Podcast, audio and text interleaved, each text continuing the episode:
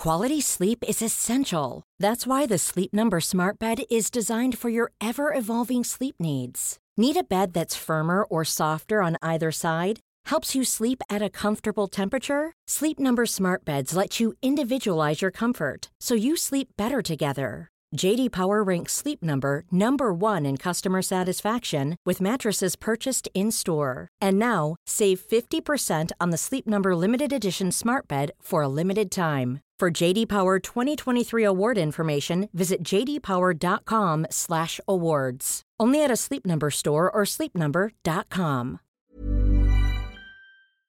Se van acercando las vacaciones y si tienes un bebé en casa, seguro que te preocupa cómo organizar sus comidas durante los viajes, los días de playa o las salidas a la montaña. Una opción cómoda y muy socorrida son los potitos de Nutriben, porque saben cuánto te preocupa dar a tu bebé tarritos nutritivos y con todas las garantías. Los potitos se preparan aquí en España con los mejores ingredientes, como frutas, verduras, carnes o pescados, y solo emplean aceite de oliva virgen extra. Esos ingredientes tal cual se trituran, cocinan y se envasan al vacío para su correcta conservación.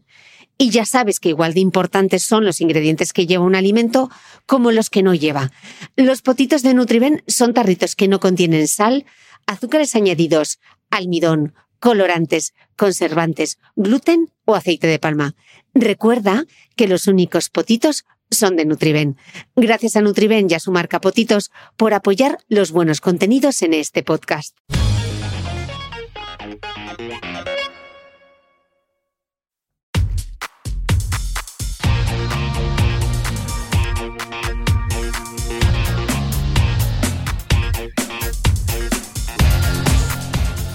Hola, soy Cristina Mitre, periodista y autora del blog The Beauty Mail.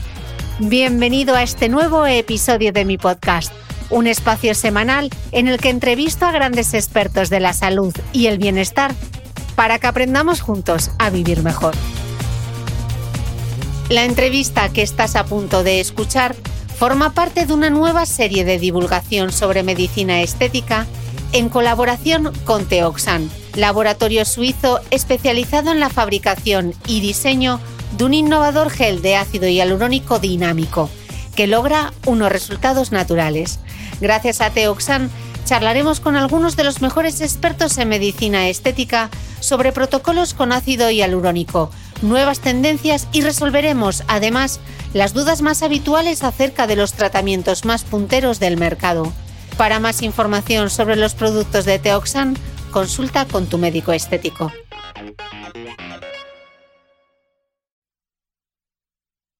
Bienvenidos a una nueva entrega de esta serie especial sobre medicina estética en colaboración con Teoxan.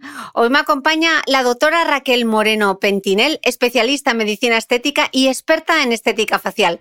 Con ella vamos a resolver las dudas más habituales acerca de los rellenos con ácido hialurónico. Doctora, bienvenida al podcast.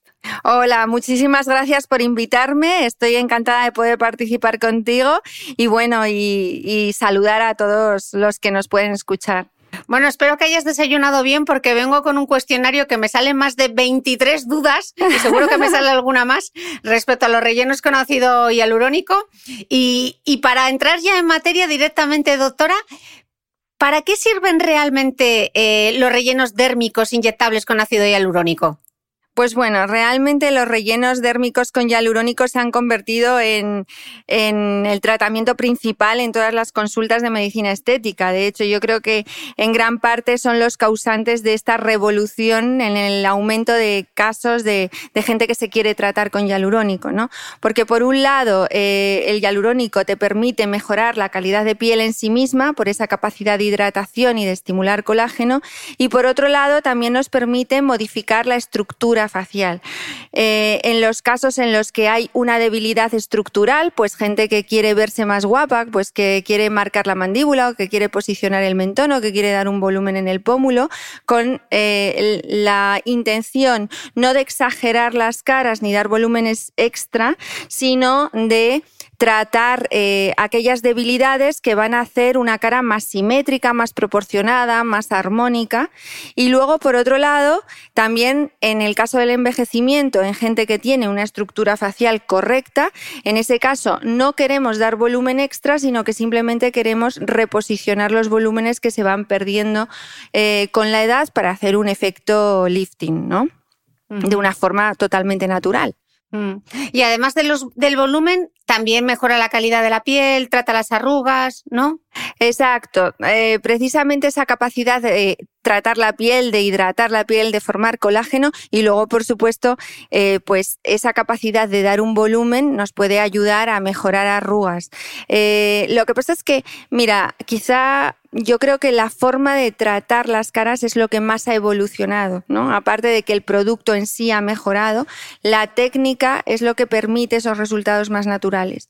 Antes íbamos más a rellenar la arruga, ¿no? Y hay arrugas que efectivamente hay que rellenar directamente, pero muchas veces eh, las arrugas están producidas por flacidez y en ese caso no tenemos que ir a la arruga en sí, sino tenemos que, como te decía antes, reposicionar volúmenes que se han ido perdiendo y que son los que causan eh, esa arruga, ¿no? Ahora la diferencia es no tratar el signo del envejecimiento, sino la causa del envejecimiento, ¿no? Claro, porque eso pasa, por ejemplo, doctora, con el surco nasogeniano, ¿no? Cuando se marca tanto esas eh, arrugas de marioneta que se llaman, eh, no es directamente la arruga, sino que es la pérdida de volumen quizá en los pómulos, ¿no?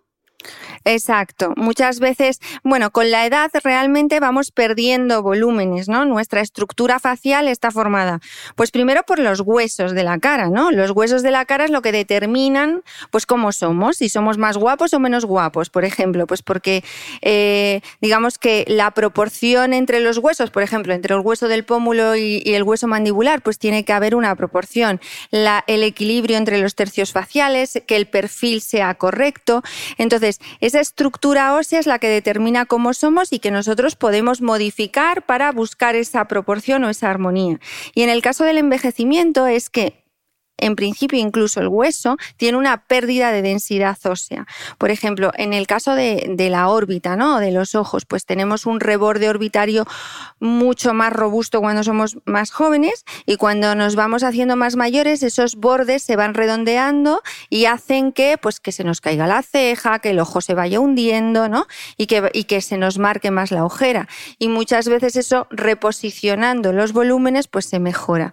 O en el caso, como tú decías, del sur nasogeniano, cuando tienes débil el hueso cigomático, que es el hueso eh, que mantiene el pómulo, ¿no? Pues, em, eh, pues puede, tenemos más tendencia a la flacidez en el surco nasogeniano y que, y que se descuelguen los tejidos. O eh, cuando tenemos débil el hueso mandibular, pues igualmente vamos a tener más flacidez en la zona del cuello.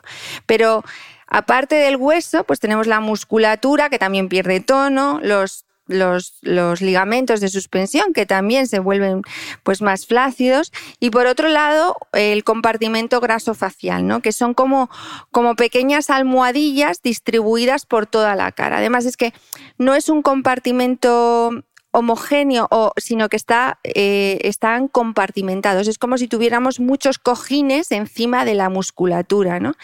Y yo siempre pongo el ejemplo, y es que hay gente que pierde grasa de una forma homogénea, igual que cuando perdemos peso. Hay gente que pierde grasa de una forma homogénea y, y todo está proporcionado, pero es lo típico que la gente te dice, ay, no sé por qué me veo mala cara, no estoy como antes. Pues es porque has tenido una pérdida de grasa facial de una forma homogénea. Entonces, no sabes exactamente qué te está pasando pero no te ves igual que antes, ¿no? O puedes tener una grasa, una pérdida de grasa facial en una zona concreta. Muchas veces eh, ocurre en el compartimento de grasa, eh, en el compartimento medio facial, ¿no? Y cuando pierdes grasa justo en el medio de las mejillas, para que nos entendamos, pues eh, se marca más la ojera, se marca más el surco nasogeniano. Entonces, es por eso, por esa pérdida de volumen, digamos que es como que cuando somos más jóvenes, ¿no? Los 20 años, todos tenemos cara de pan, demasiado redondos. Cuando tenemos 30, pues es cuando estamos más guapos, ¿no? Porque se nos marca todo en su sitio. Y cuando pasa ya un poquito más, pues ya es como, ay, no sé qué me está pasando, pero ya no estoy como estaba, ¿no? Entonces, eso es porque estamos perdiendo tanto densidad ósea como densidad grasa y que hace que los tejidos no se, no se sostengan y se descuelguen. ¿no? Entonces, lo que hacemos con hialurónico es reposicionar ese volumen, no dar un volumen extra, que es lo que realmente la gente eh, le da miedo o esas caras de las que todos huimos. ¿no? Mm.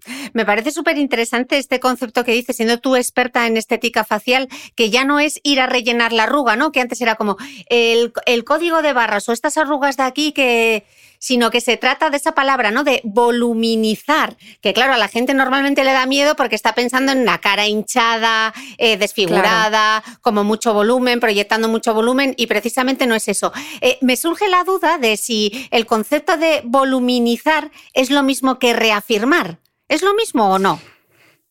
No exactamente. Eh, efectivamente, eh, voluminizar es dar volumen y reafirmar, pues es reafirmar los tejidos. ¿no?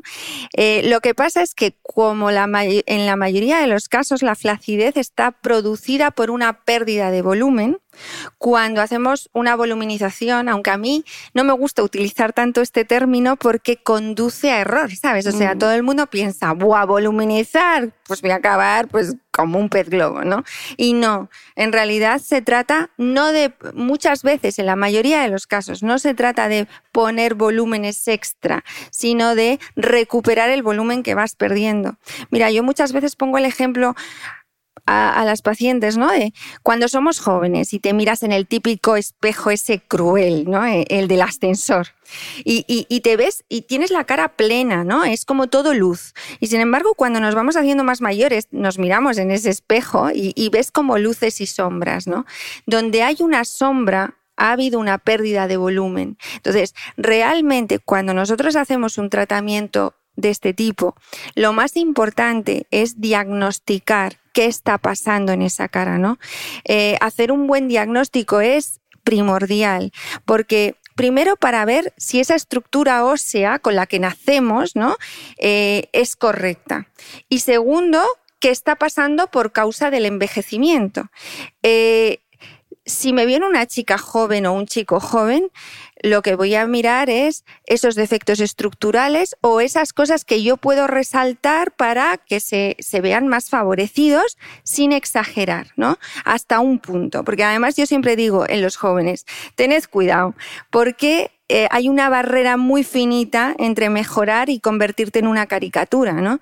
Entonces, eh, si tenemos en cuenta esas proporciones, nunca vamos a hacer caras exageradas. Eh, lo que se nota o lo que vemos o lo que vemos feo, mira, nuestro ojo es capaz de percibir la belleza en solo tres segundos, ¿no? Y lo que reconoce nuestro cerebro como bello es lo que transmite salud, lo que transmite juventud y lo que transmite simetría o, proporción, ¿no? Entonces, ¿Por qué nos producen rechazo esas caras sobretratadas? Porque están exageradas, porque han perdido la proporción o han perdido la armonía. ¿no? Entonces, lo que buscamos en estos tratamientos es justo eso, buscar esa, esa armonía o esa, o esa proporción. ¿no? Jolín, qué bien lo has explicado, doctora. ¿En qué zonas se aplican estos tratamientos de voluminización? Yo sé que la palabra no te gusta mucho, pero para que nos entendamos, exactamente dónde va ese ácido hialurónico, porque muchas veces pensamos, bueno, los labios, tratamiento de labios con ácido hialurónico, pero es que es mucho más, ¿no? Porque si lo que queremos es recuperar esos volúmenes, ¿dónde se aplican? ¿En qué plano se trabaja? Pues mira, Realmente yo cuando trato una cara es que no sé tratar una parte solo es muy raro que pueda, ah, incluso la gente que me viene demandando un relleno de labios, ¿no? Porque los labios forman parte de un conjunto que es la cara, ¿no? Yo una pregunta que le suelo hacer sobre todo a las chicas jóvenes que me vienen pidiendo un relleno de labios, ¿no? Es, les pregunto, eh, ¿qué quieres que te digan cuando te vean? ¿Qué guapa eres o qué labios tienes? ¿no? Es como, lo importante no es que tengas unos labios gordos o carnosos, o, es que esos labios eh, guarden una proporción o una armonía y se vean bonitos dentro de tu cara. No que destaquen y que te vean a 10 metros y, lo primero que te vean son los labios, ¿no? Sino que cuando te miren digan, jo, qué guapa es esta persona o qué guapo es este chico, ¿no? Sino no, no que de repente solamente vean una, una cosa. Entonces, yo cuando trato una cara veo el conjunto. Muchas veces igualmente tendemos, por ejemplo, corregimos el surco nasogeniano. Vale, ya la mayoría hemos aprendido que no se rellena directamente si está producido por flacidez. Hay que ir al pómulo, ¿vale? Y viene el segundo error pómulos exageradamente tratados. ¿Y por qué? Pues porque si yo ya tengo un hueso cigomático, que como digo es el hueso que sostiene el pómulo, demasiado proyectado y doy más volumen, voy a exagerar la cara. Entonces, en realidad, si yo proyecto el pómulo, al final se me va a hundir la zona del temporal, es decir, la zona de las sienes, y se me va a hundir la zona mm, de debajo del pómulo o de debajo del hueso del pómulo, al lado de la oreja, para que nos entendamos, ¿no?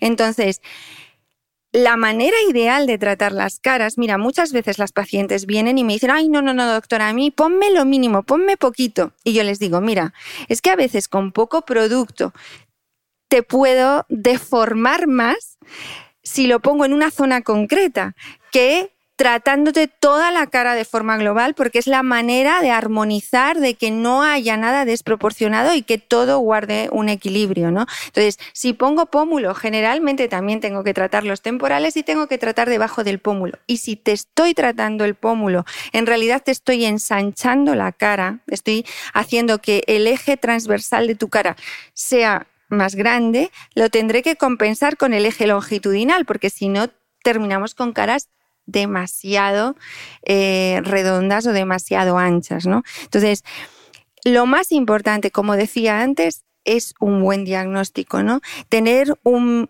médico que sea capaz de hacer ese diagnóstico, que tenga un gusto estético también parecido al tuyo, ¿no? Porque, mira, yo creo que al final también el perfil de paciente busca el perfil de médico, ¿no? La mayoría de mis pacientes vienen buscando la naturalidad porque saben que a mí no me gusta la exageración, ¿no?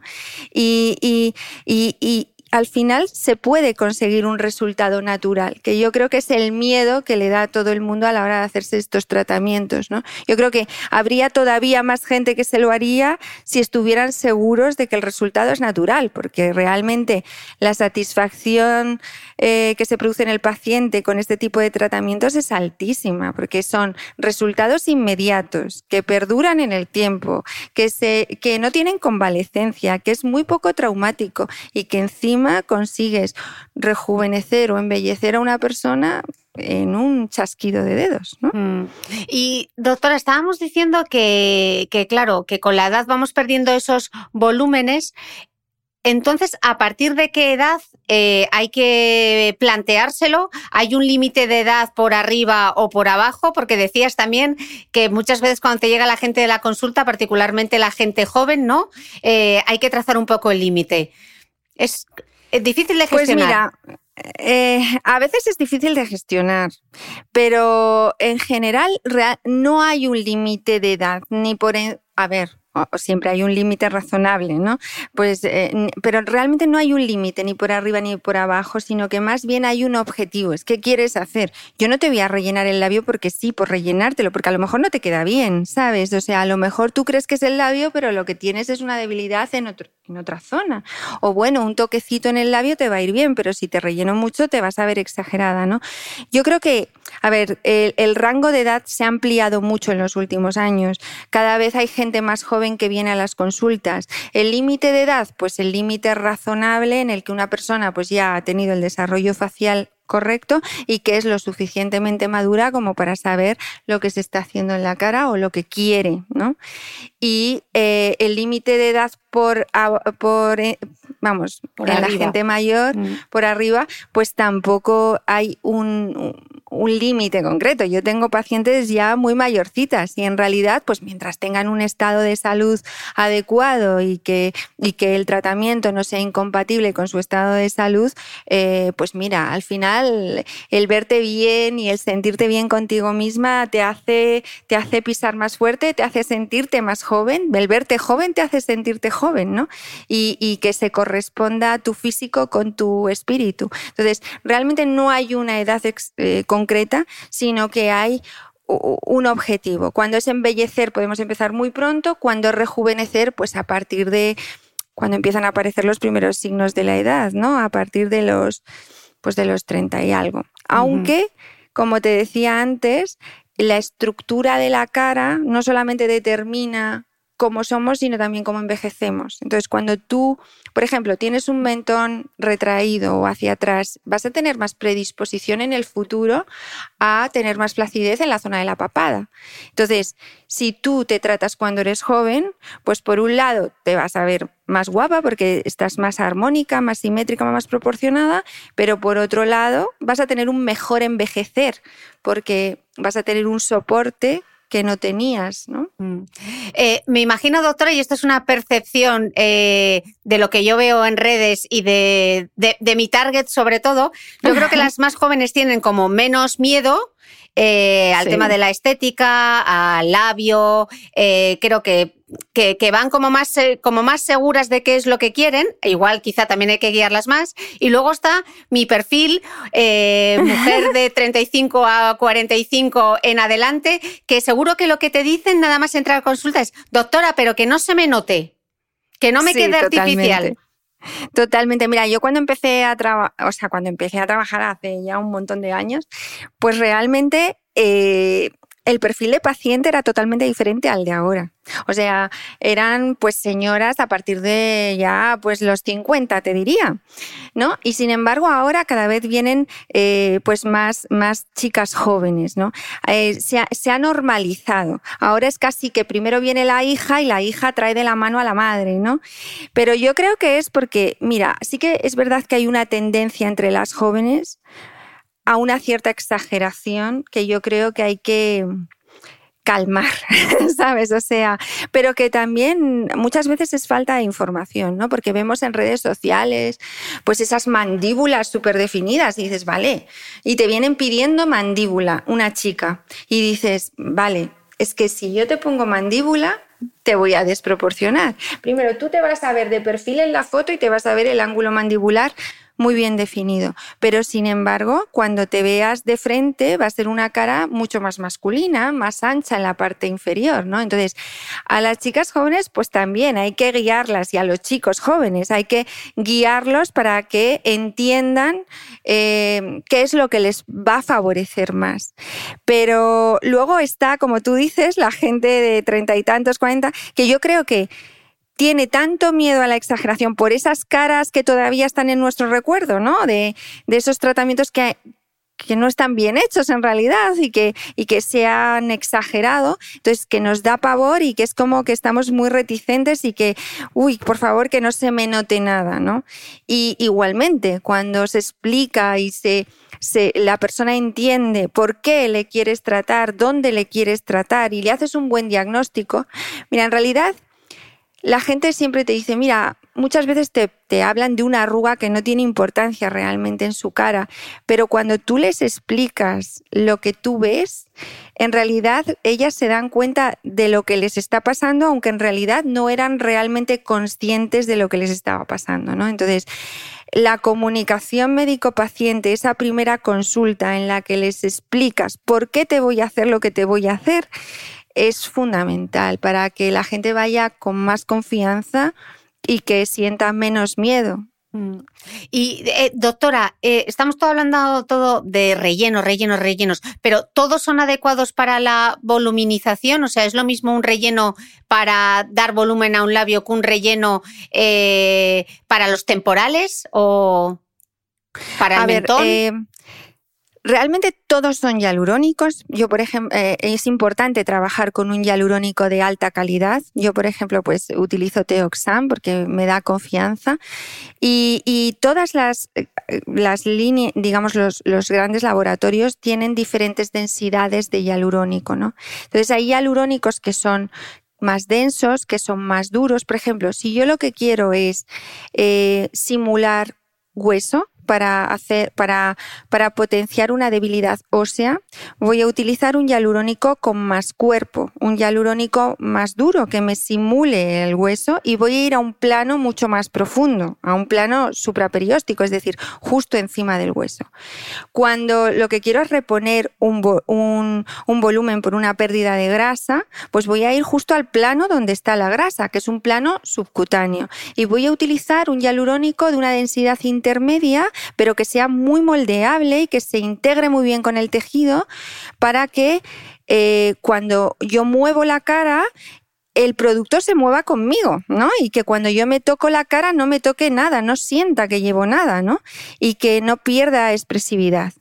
O cuando hago un relleno de labios, pues puedo utilizar un producto muy fluido, si solamente quiero dar una hidratación, o un producto un poquito más denso para dar un poquito más de volumen, ¿no? Entonces, o para tratar las ojeras, pues un hialurónico muy fluido, que capte poca agua, eh, ¿sabes? Cada, cada zona tiene un, un un hialurónico y tiene una indicación diferente. Mm. Pero doctora, además de los rellenos de ácido hialurónico, hay otro tipo de rellenos, otro tipo de sustancias que se utilizan. ¿En qué se diferencia el hialurónico de este otro tipo de rellenos? Dentro de los rellenos podemos diferenciar dos grandes grupos, ¿no? Eh, los rellenos no reabsorbibles o permanentes, que son los que se utilizaban más antes, pues, pues, pues la silicona líquida, ¿no? Los biopolímeros o los metacrilatos, que eran productos que, que, que, no, se, no se reabsorbían, se quedaban donde estaban y que... Y que de problemas han dado.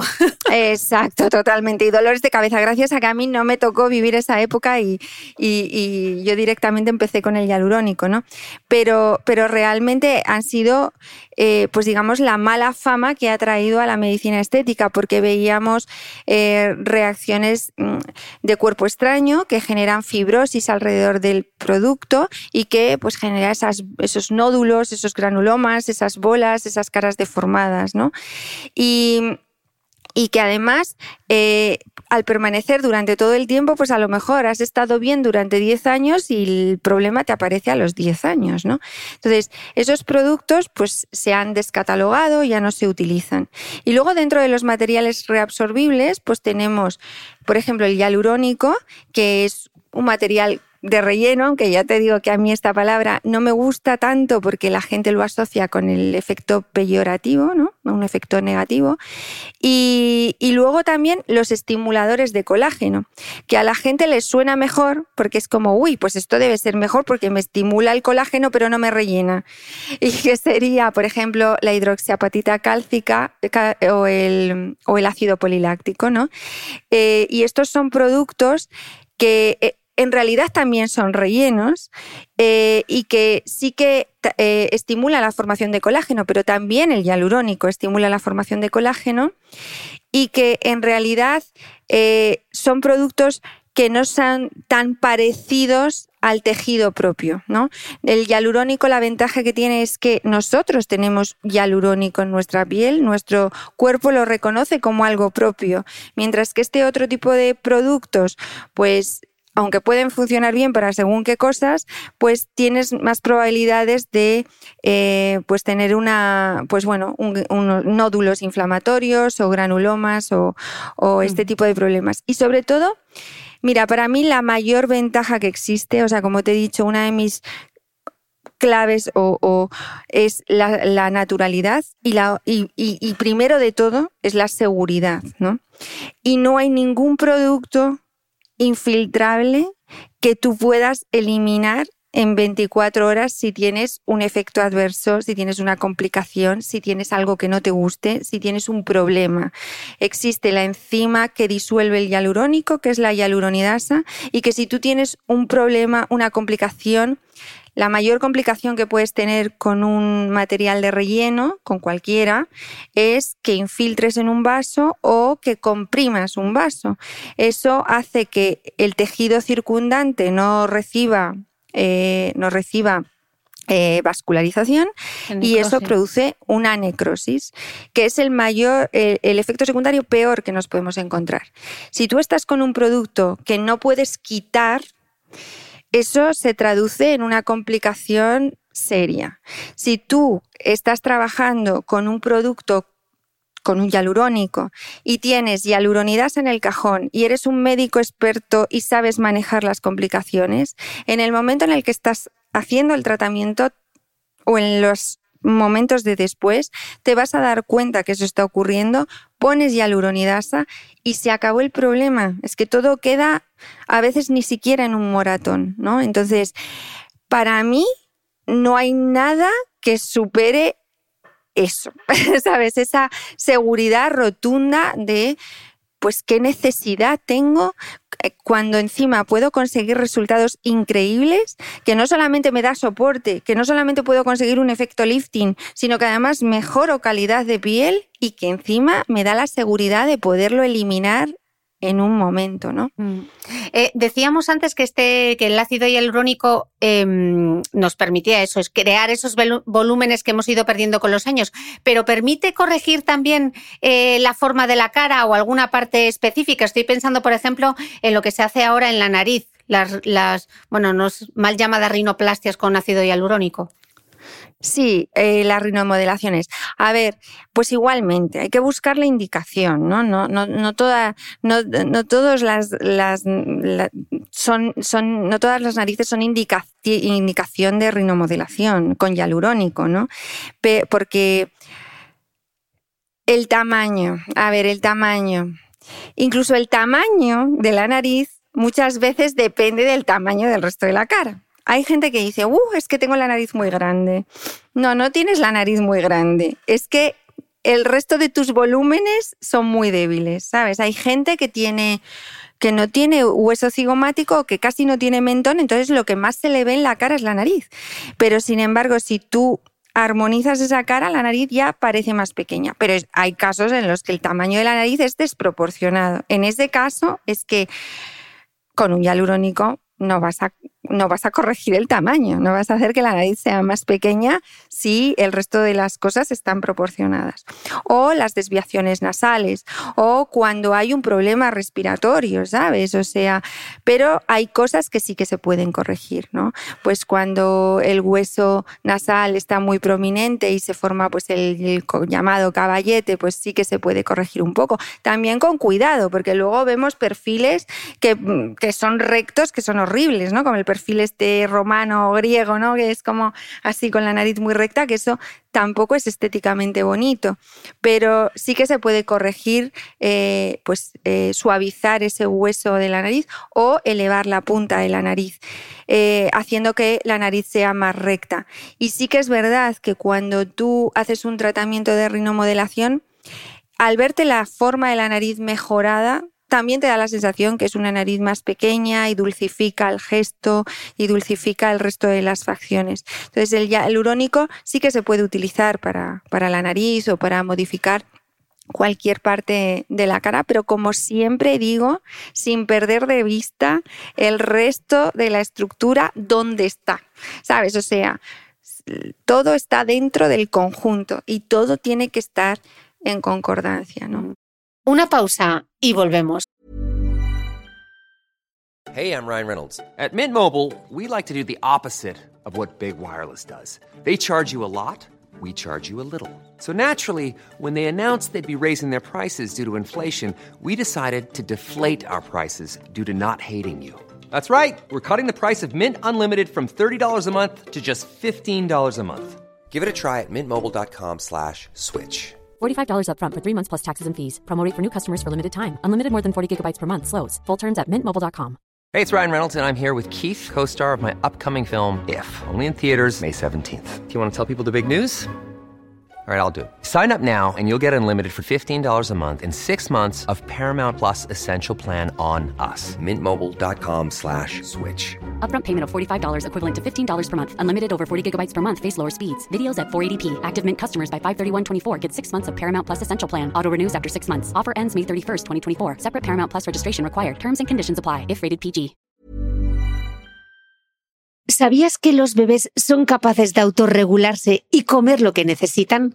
Hasta el primer año, la leche ha de ser su alimento principal, bien sea lactancia materna o artificial, y poco a poco podrán ir probando diferentes texturas y alimentos. Ahora, con buena temperatura, a todos nos gusta salir más de casa, y en verano pasamos mucho tiempo fuera, en la playa, la montaña o recorriendo el mundo. Si tienes un bebé que ya ha empezado con la alimentación complementaria, para esos momentos puedes contar con los diferentes tarritos que ofrece Potitos. Hay recetas para bebés desde 4 y 6 meses y solo llevan ingredientes como frutas, verduras, carnes o pescados que se trituran y se envasan tal cual. Los potitos de Nutriben son tarritos seguros, fáciles de conservar y transportar, ya que no necesitan refrigeración, tan solo mantenerse en un lugar fresco. Se calientan en microondas o al baño María, sin conservantes ni azúcares añadidos. Gracias a Nutriben y a su marca Potitos por ser nuestro mecenas del mes.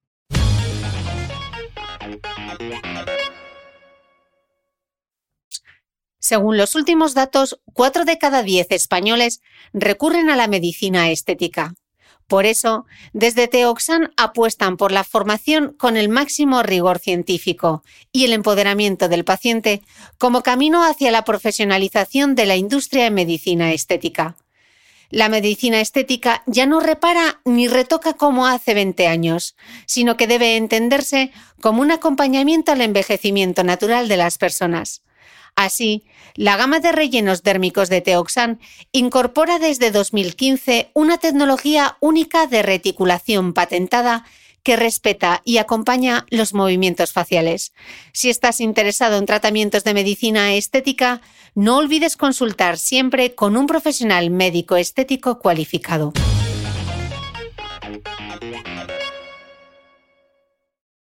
Y en el caso de la nariz, doctora, también con muchísimo cuidado porque nos estabas contando antes el problema de la vascularización. Ahí sí que es una zona súper vascularizada, o sea que si te lo vas a hacer, que te pongas en manos de alguien que tiene la técnica muy lograda, ¿no?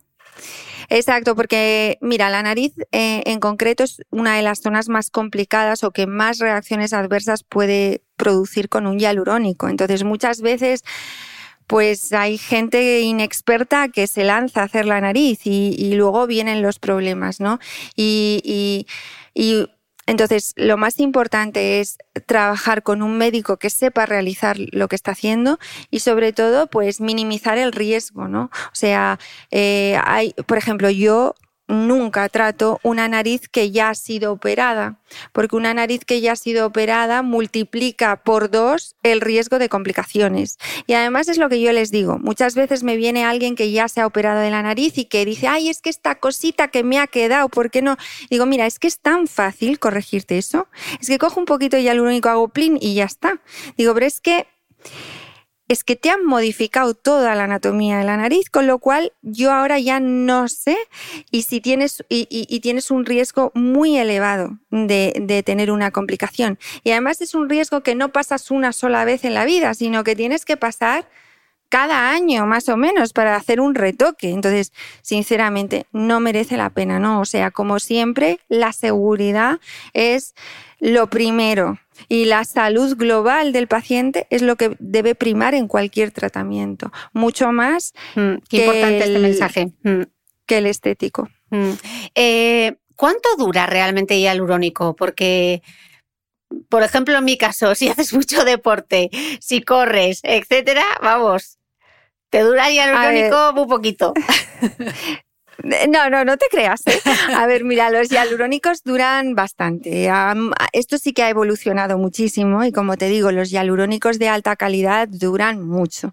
O sea, hay hialurónicos, o sea, normalmente mínimo te va a durar un año y muchas veces dura mucho más de un año. O sea, yo a veces haces una ecografía al cabo de dos años y te encuentras, o más, y te encuentras restos de hialurónico que pusiste hace tiempo, ¿no? Entonces, sí que es verdad que por lo que se reabsorbe el hialurónico en nuestro cuerpo, pues es por, pues sobre todo por la, por la enzima hialuronidasa que tenemos en nuestro propio cuerpo. Eso es eh, eh, por lo que fundamentalmente se reabsorbe el hialurónico, pero también pues por, por un aumento del metabolismo celular. Como tú dices, pues hacer más ejercicio puede en un momento determinado hacer que se, que se reabsorba un poco más rápido. Pero en general es normalmente, mira, si tú te haces una foto antes del tratamiento y te haces una foto un año después del tratamiento, yo estoy 100% segura que un año después vas a, tener, vas a estar mucho mejor que al principio. Primero porque el producto dura más de un año. Segundo porque el producto te ha estado hidratando la piel y porque el producto te ha estado generando nuevo colágeno. Entonces, siempre es como hacer una avanzadilla en, el tiempo. Realmente, de verdad que dura mucho y por eso precisamente es por lo que las segundas veces, es decir, al año siguiente, cuando te hagas un retoque, siempre vas a necesitar mucho menos producto que la primera vez. ¿Sabes? O sea, es verdad que el envejecimiento sigue su curso y hay momentos que es como, ay Dios, ¿qué me ha pasado? Que se me, me he venido abajo, ¿no? Y en ese momento, pues igual necesitas un poco más. Pero lo normal es que hagas una primera sesión o más que una primera sesión o una sesión o una serie de sesiones hasta que consigas esa estructura facial que nosotros queremos y una vez que tienes eso ya te mantienes con muy poco producto una vez al año. Y, doctora, este concepto de no, el hialurónico desaparece, se reabsorbe, pero ¿qué ocurre? ¿Lo terminas eliminando por la orina? ¿Se queda por ahí entre la célula? ¿Qué, qué, le pasa? ¿Se volatiliza? Ah, a ver, lo que pasa es que ese hialurónico se, se, degrada, ¿no? Se va rompiendo, pues eso, esa hialuronidasa pues va degradando el producto y va haciendo que se rompa en moléculas cada vez más pequeñas y que al final pues lo vamos eliminando, lo vamos fagocitando, ¿no? Y se va yendo. Pero también una pregunta que me suele hacer la gente es como, uy, si me estás dando un volumen o me estás dando un soporte y luego eso se me va, pues me voy a quedar peor. Y no, es justo lo contrario, ¿no? Por, en realidad, el hialurónico se va reabsorbiendo muy lentamente, no es que un día te levantas por la mañana y puff, se te ha ido todo y tienes la cara fatal, ¿no? Sino que se va reabsorbiendo muy poco a poco eh, y no te das cuenta de cómo se va reabsorbiendo, sino que parece parte del propio envejecimiento. Y como te decía, como también mejora la calidad de piel, como estás dando un soporte que tú no tenías, en realidad es como estar dando una avanzadilla al tiempo, ganarle un poquito de espacio al tiempo, aunque bueno, la edad es la edad, el mm. envejecimiento es el envejecimiento y es inevitable, pero pues vernos con mejor cara o con un aspecto más saludable. Mm. Decíamos al comienzo de la entrevista, doctora, que el hialurónico servía para dar volumen, para generar más colágeno, para tener la piel más hidratada, incluso también para tratar las arrugas. Entonces aquí ya viene el lío. Pero para las arrugas no era el Botox. ¿Cuál es la diferencia entre el Botox y el ácido hialurónico? Pues mira, la diferencia fundamental es que el Botox eh, sirve para las arrugas dinámicas o las arrugas de expresión, es decir, las arrugas que están producidas por la contracción muscular. Y generalmente se utiliza pues, para las arrugas de la frente, el entrecejo y la pata de gallo. ¿Por qué? Pues porque el Botox es una toxina y lo que te hace es relajar la musculatura. Es decir, no es un producto que tú pones y se queda ahí, sino que lo que se queda es el efecto que provoca la toxina sobre tu músculo, ¿vale? Entonces lo que va a producir es relajar esa musculatura. Yo a veces digo que es como, como ir al gimnasio pero al revés. Es decir, si tú estás todo el rato ejercitando un músculo, ese músculo cada vez se hace más potente. En este caso, si yo estoy todo el rato frunciendo el ceño, cada vez voy a tener los corrugadores y el piramidal, que son los músculos encargados de hacer ese movimiento, más potentes y cada vez voy a tener la arruga más marcada. Si yo me pongo Botox durante un periodo de mi vida, lo que voy a conseguir es que esa musculatura se vaya debilitando por no usarse, ¿vale? Entonces, al irse debilitando, pues cada vez voy a tener menos fuerza en esa zona y cada vez esa arruguita se va a ver más, eh, más débil, más fina, más disimulada. En el caso del hialurónico, sirve para tratar la arruga estática, es decir, la arruga que está marcada eh, en reposo, es decir, la que no tiene que ver con la actividad muscular. Y también la arruga provocada por flacidez, como hemos dicho antes, reposicionando volúmenes. Entonces podemos con el hialurónico o bien rellenar directamente la arruga cuando es una arruga que está marcada en reposo, pero que no depende ni de músculo ni de flacidez, o cuando, eh, pues eso, reposicionamos volúmenes por, por, flacidez. Nos contabas antes eh, el gran cambio que ha habido con los, con los materiales de relleno, ¿no? Los que se utilizaban hace años, la silicona líquida, que eran eh, rellenos que no eran reabsorbibles. ¿Hay algún, em, en el caso de los rellenos de labios que se utiliza ahora ácido hialurónico, ¿en algún momento se pueden llegar a salir esos nódulos, a enquistar esos labios o el, el hialurónico jamás se enquista?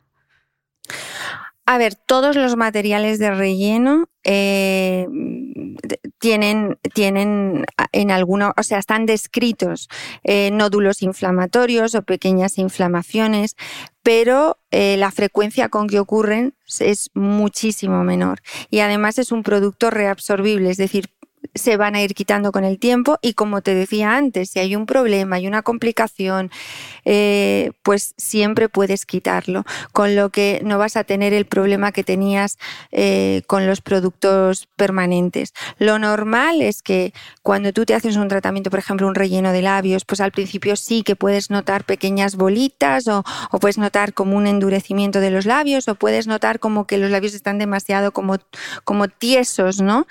Pero sin embargo en cuanto pasan los primeros días, eh, el, hialurónico se va integrando dentro del tejido y eh, pues es como si no llevaras nada. Puedes fruncir los labios perfectamente, no ves irregularidades, el labio se ve homogéneo y en el labio mm, es que eh, es, es, como lo que más miedo le da a todo el mundo, pero sin embargo, cuando se lo tratas, es una de las cosas que más satisfacción produce, ¿sabes? O sea, yo, como te decía antes, la mayoría de mis pacientes es como, ay, no, no, no, no yo no quiero que me hagas nada, que no se me note, y cuando les explicas, mira, el envejecimiento, ta, ta, ta, ta, y los labios, no, no, no, no, vale, hazme todo, pero los labios no me los toques, porque tenemos miedo, ¿no? Es como, ay, Dios mío, esas bocas, ¿no?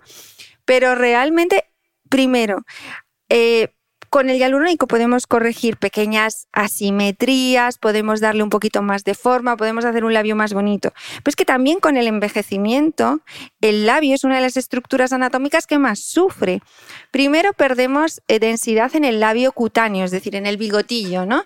Y eso hace pues que se nos hunda, que se nos caigan las comisuras, por también flacidez de todos los tejidos de la cara, eh, que nos salgan las arruguitas peribucales, pero también la mucosa de los labios se va encogiendo, reabsorbiendo con la edad, ¿no? Es como cuando somos adolescentes tenemos los labios turgentes, cuando cada uno con el volumen que tiene, ¿no? Pero cuando nos vamos haciendo más mayores el labio se queda más vacío, más deshidratado. Entonces, el hialurónico te permite todo, porque puedes dar más volumen cuando quieres dar más volumen, o puedes solamente dar hidratación cuando quieres dar hidratación, o puedes reponer los volúmenes que se van perdiendo en la zona peribucal y que influyen directamente en el labio, ¿sabes? Porque porque en el labio no influye toda la cara. Cuando se nos caen las comisuras, no depende del labio, depende de toda la estructura de la cara. Cuando a veces eh, pues tenemos, eh, pues no tenemos un buen soporte en la arcada dentaria porque tenemos irregularidades en los dientes y eso hace que el labio no tenga un buen apoyo, que se nos vaya hacia adentro. Todas esas cosas hay que tenerlas en cuenta a la hora de hacer un, un tratamiento y a la hora de también manejar las expectativas del paciente porque todo el mundo ve en Instagram esos labios y todos quieren eh, esos labios. Y primero, no todo el mundo tiene por qué tener esos labios, ¿sabes? Eh, Súper carnosos, porque no a todo el mundo le quedan bien. Mira, yo una, una cosa que siempre digo como ejemplo gracioso es como, para mí los labios es como la minifalda. Por muy bonitas piernas que tengas, a partir de una edad no te puedes poner una minifalda muy corta. Pues con los labios pasa igual, ¿no? O sea, cuando eres joven, muy joven, pues a lo mejor un poquito más de volumen pues te favorece y te lo puedes permitir, pero a partir de una edad un labio demasiado carnoso como demasiado sexy, pues es como que... eh, Bueno, al final esto es, esto es como cuando ibas a la peluquería, ¿no? Y pedías, no, yo quiero el, el corte de Rachel, de, de tal, yo quiero que me hagas el de Gwyneth, yo quiero tal, y al final es que nunca te quedaba igual porque ni tu pelo, ni tu estructura, ni el tono es, Es el igual, mismo, ¿no? O sea que al final es el mismo ejemplo. Exactamente. Por eso es muy importante el médico que elijas, ¿no? Porque hay médicos que se dejan llevar por, por lo que el paciente quiere, ¿no? Y, y yo creo que la labor del médico no es dejarte llevar por lo que el paciente quiere, por supuesto, tenemos que escuchar al paciente. ¿Cuál es su preocupación? ¿Cuál es tu necesidad? Pero también hacerle que él nos escuche a nosotros qué es lo que está pasando en su cara y cuál es mi opinión y qué es lo que yo le haría. Y teniendo en cuenta lo que él quiere y lo que yo le aconsejaría, entre los dos, buscar eh, cuál es el tratamiento exacto, un Mm. consenso para cuál es el tratamiento adecuado Mm. para esa persona, ¿no? Eh, doctora, cuando hablamos de mesoterapia facial con ácido hialurónico, ¿a qué nos estamos refiriendo? ¿Eso es distinto a los rellenos? ¿Eso qué es? Pues mira, la mesoterapia, eh, la diferencia fundamental es que, mira, todos los hialurónicos, tanto los de relleno como los que se utilizan para mesoterapia, nos van a aportar hidratación, porque el hialurónico capta 10 veces su peso en agua, entonces nos va a aportar esa hidratación extra. Y también estimula formación de nuevo colágeno. Pero la diferencia fundamental es que, mira, el hialurónico, la molécula, son como cadenas, como, como pequeños palitos, para entendernos, ¿no? Eh, en el caso de los hialurónicos de relleno, eh, esos palitos tienen como puentes o enlaces entre sí y eso se llama un hialurónico reticulado. ¿Qué aporta la reticulación? Pues lo que aporta es durabilidad en el tiempo, es decir, hace que el relleno dure un año o más de un año y también aporta la capacidad de volumen, ¿no? de ocupar un espacio. Mientras que el hialurónico que se utiliza para la mesoterapia, pues esa molécula son esos palitos, pero no tiene esos puentes, es decir, no está reticulado. Cuando un hialurónico no está reticulado, pues sí tiene esa capacidad de hidratar la piel, pero no tiene la capacidad de durabilidad en el tiempo, ni tiene la capacidad de dar volumen o dar soporte. Entonces, el de mesoterapia lo, lo utilizamos únicamente para mejorar la calidad de piel, es decir, para hidratar o para estimular colágeno. Y muchas veces, por ejemplo, yo, uno de los, de los eh, hialurónicos que utilizo para mesoterapia es el Redensity, y, y este eh, es hialurónico, pero el hialurónico sirve también como vehículo de un complejo dermorreestructurante, que lo que te hace, es decir, son otros compuestos que lo que te hacen es pues mejorar la calidad de piel, eh, eh, generar más colágeno, hacer que la piel no se haga tan fina, sino que vuelva a tener esa densidad dérmica, ¿no? Entonces, eh, el hialurónico, o sea, la diferencia fundamental es esa, la reticulación del producto, Mm. que le aporta durabilidad y que le aporta eh, eh, pues capacidad de, de volumen en el caso del relleno y no en el caso de la mesoterapia. Mm. Doctora, estábamos diciendo antes que los rellenos pueden durar incluso un año, pero yo estoy segura que tú en consulta te encuentras a gente que te llega y te dice, bueno, doctora, es que me veía fenomenal, eh, qué buena cara tenía, pero es que ya no me queda nada. Yo creo que ya se me ha ido el, el- el hialurónico. Ya como que no me noto nada. ¿Cómo de común es eso? Pues mira, eh, en realidad, mira, una de las cosas que pasa es que nosotros en la cara tenemos unos puntos de referencia, digamos la gente que no se dedica a esto, ¿no? Tenemos unos puntos de referencia y esos puntos pues son las arrugas, ¿no? Es que, mire, doctora, tengo una arruga en el entrecejo, tengo una arruga en el surco nasogeniano o las ojeras. Es que, mira, mm, se me hunden las ojeras o el yo, ¿no? Es decir, eh, eh, la cocochita que, que- que hace que perdamos eh, el óvalo facial, ¿no? Una vez que corriges esas, esos puntos de referencia, ¿no? Es como el paciente, pues se siente satisfecho. Oye, tenía una arruga, ya no la tengo. Tenía una ojera, ya no la tengo. Uy, me lo noto muchísimo, doctora.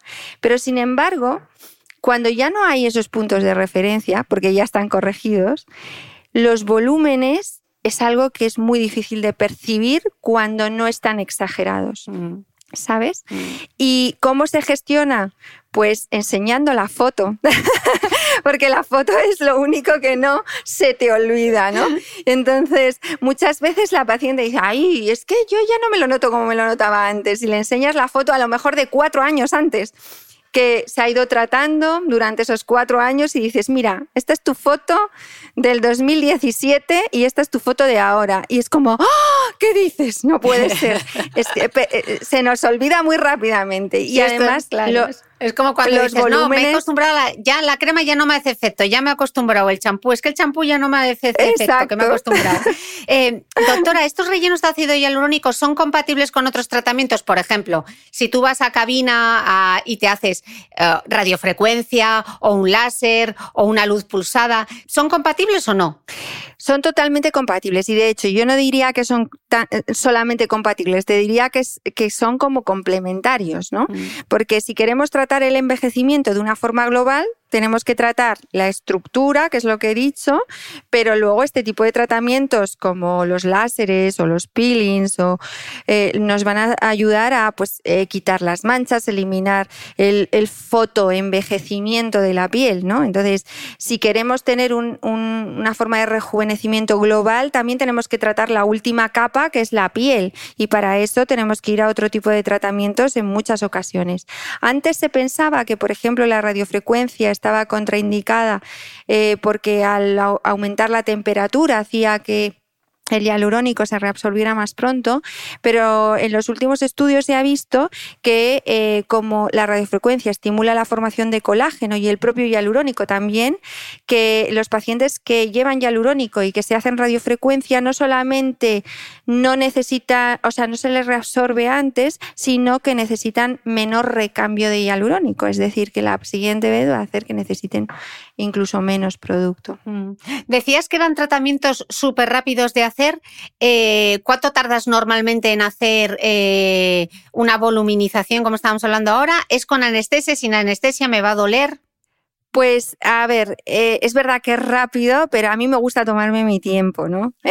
primero, como te he dicho, analizar la cara, qué es lo que está pasando, mm, en qué plano tengo que trabajar y, pues bueno, pues tardar el tiempo necesario también para que la paciente esté tranquila, esté confiada, paramos las veces que necesite. En general, no es un tratamiento doloroso porque el producto lleva lidocaína, con lo cual en, el momento en el que te lo voy haciendo, pues ya vas notando el efecto de la anestesia. Y además el uso de las cánulas también minimiza mucho el tema de los pinchazos, entonces es un tratamiento mucho menos doloroso. Y por ejemplo, la zona que más molesta siempre es la zona peribucal, pero pero, cuando, por ejemplo, haces un tratamiento de la cara completa, pues parte de la lidocaína ya te ha anestesiado los labios y cuando vas a tratar los labios, pues ya casi no duele nada, ¿no? Entonces, son tratamientos muy tolerables. Hay gente que tiene verdadera fobia a las agujas y que, pues, que se hacen este tipo de tratamientos y bueno, pues vas más despacito, con más mimo, ¿no? Para que se sienta tranquila, confiada y que la experiencia no sea negativa para ella, ¿no? Pero, o para él pero en realidad eh, más o menos se puede tardar aproximadamente una hora o una hora y algo. El resultado se ve de forma inmediata, como te he dicho, dura bastante en el tiempo y eh, eh, es algo que te permite la incorporación inmediata aunque con límites, ¿no? Yo, yo me gusta explicar esto, porque al final si le dices, mira, mañana vete a hacer tu vida normal, pues oye, a veces sí, a veces no. Al fin y al cabo esto tampoco es una limpieza facial, ¿no? Eh, eh, yo siempre digo, búscate unos días en los que no tengas mucha cosa, ¿sabes? O sea, no es que te tengas que quedar en casa, pero sí eh, no en reposo, pero que no tengas mucha actividad social, ¿no? Para que tú eh, pues no te sientas incómoda. Porque mira, normalmente los días de después, eh, pues a ver, hay gente que no inflama nada. Hay gente que inflama mucho. Ni lo uno ni lo otro es lo normal. Lo normal es que haya una pequeña inflamación que o que te salga un moratón. Y que generalmente no es tanta inflamación como para que llames la atención y que la gente, wow, ¿qué te ha pasado? Que no sé qué sino eh, lo suficiente como para que a ti pues no te sientas del todo cómoda o no estés todavía a gusto hasta que pasen unos días, ¿no? Entonces, básicamente, pues eso, tener unos días en los que tú no tengas tanta actividad social, pero puedes hacer tu vida normal desde el minuto uno. Genial.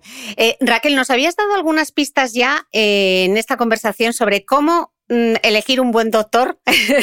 Yo lo tengo bastante claro, que te dedique tiempo fundamental, que gestione tus expectativas me parece importante, ver trabajos de ese doctor que te parezcan que pueden estar en la línea de lo que tú buscas. ¿Qué otros consejos, qué otros consejos nos darían? Porque además, ¿quién puede aplicar rellenos de ácido hialurónico? Pues a ver, fundamentalmente, por supuesto, tiene que ser un médico y tiene que ser un médico que esté formado en este tipo de, tratamientos. Pero mira, para mí, eh, aparte de eso, o sea, pues lo que decíamos antes, ¿no? Eh, hacer un pequeño tratamiento, un relleno de arrugas, pues es algo que, es mucho más sencillo y que puede hacer eh, un médico con menos experiencia, ¿no? Pero un tratamiento full face, que están ahora tan de moda, o, pan facial, o, como lo que estamos hablando ahora, en realidad yo cada vez creo más en la superespecialización, ¿no? Entonces, eh, Dentro, por ejemplo, de la cirugía, pues hay cirujanos plásticos que se han especializado en nariz, hay eh, cirujanos plásticos que se han especializado en mama. Pues en el tema de facial, yo, por ejemplo, es que paso ocho horas y a veces más eh, con una aguja en la mano, ocho horas al día con una aguja en la mano. Entonces, cuanto más haces una cosa, mejor eres en eso que haces, independientemente de que luego tengas o no pues esta cosa que tenemos, que hay gente que se le da mejor que otra, ¿no? Por supuesto, pero, pero sobre todo gente que esté acostumbrada a hacer este tipo de tratamientos y que los haga habitualmente, ¿no? Y que, y que dedique gran parte de su actividad a eso. Pero sobre todo lo que decía antes, alguien que tenga un perfil eh, o un gusto estético parecido al tuyo. Si, de hecho, yo hay veces que, que, me viene una paciente que digo, es que yo no soy tu médico porque nunca vamos a coincidir, ¿no? Porque lo que tú me estás demandando no es lo que a mí me gusta o al revés, ¿no?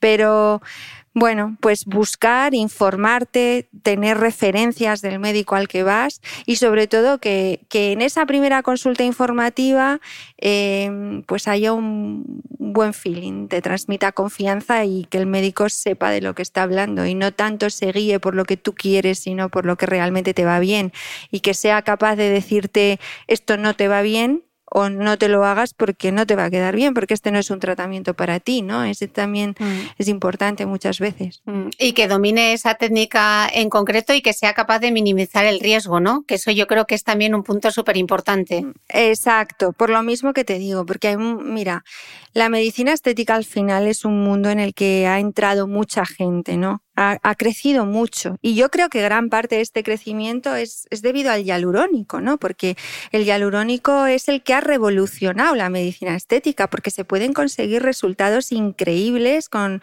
con tratamientos mínimamente invasivos. Entonces, eh, precisamente el que hagamos este tipo de tratamientos, pues ha hecho y que la demanda aumente, ha hecho que cada vez más médicos eh, se quieran meter en este campo, ¿no?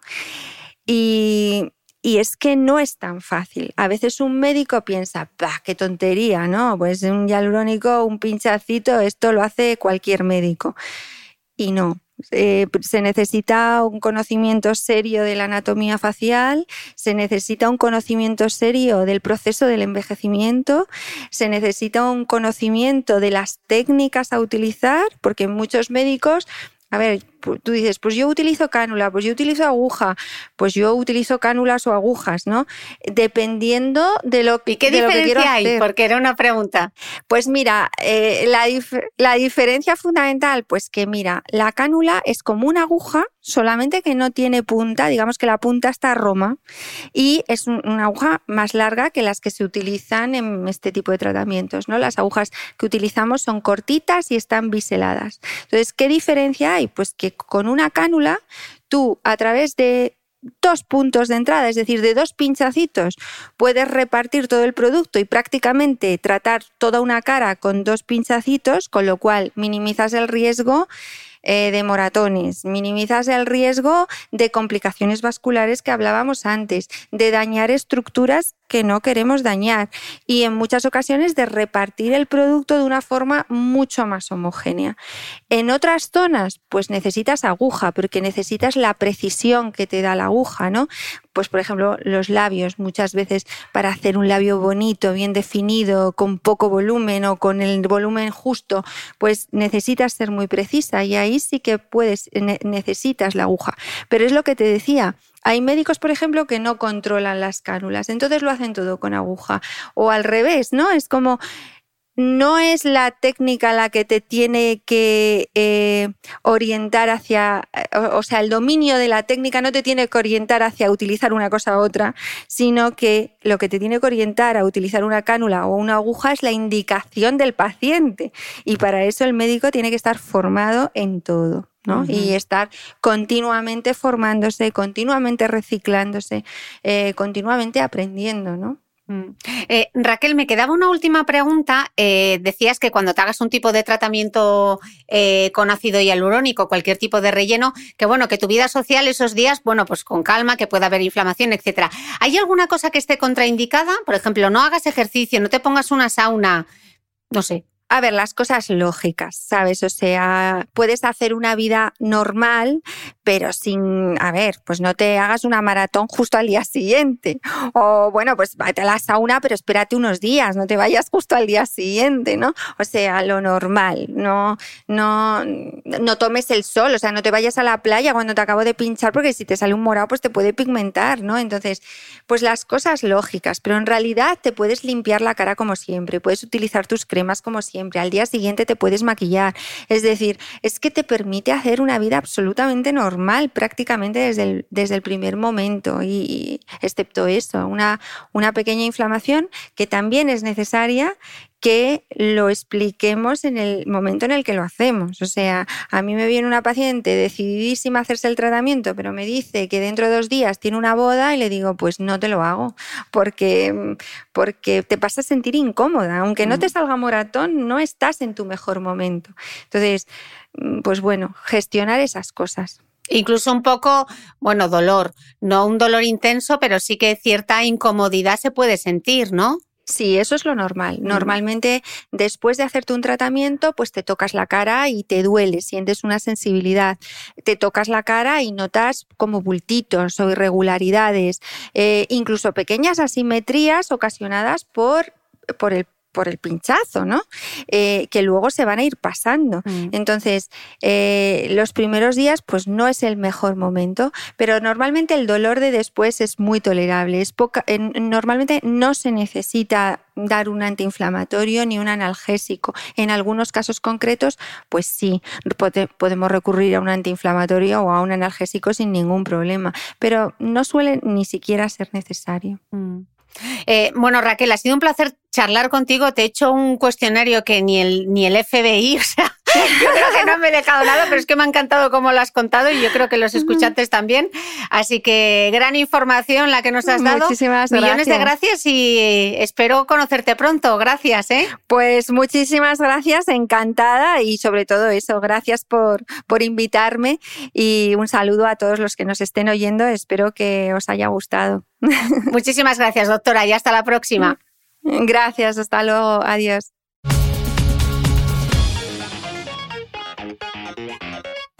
No olvides que todas las notas de este capítulo están en mi blog de beautymail.es. Además, si no quieres perderte ninguna entrevista, suscríbete al podcast de Cristina Mitre en tu reproductor de podcast habitual. Y un último favor, si me escuchas en Apple Podcast, regálame unas estrellas y déjame una reseña porque así ayudas a que este podcast siga creciendo. Muchas gracias y nos escuchamos de nuevo el próximo domingo.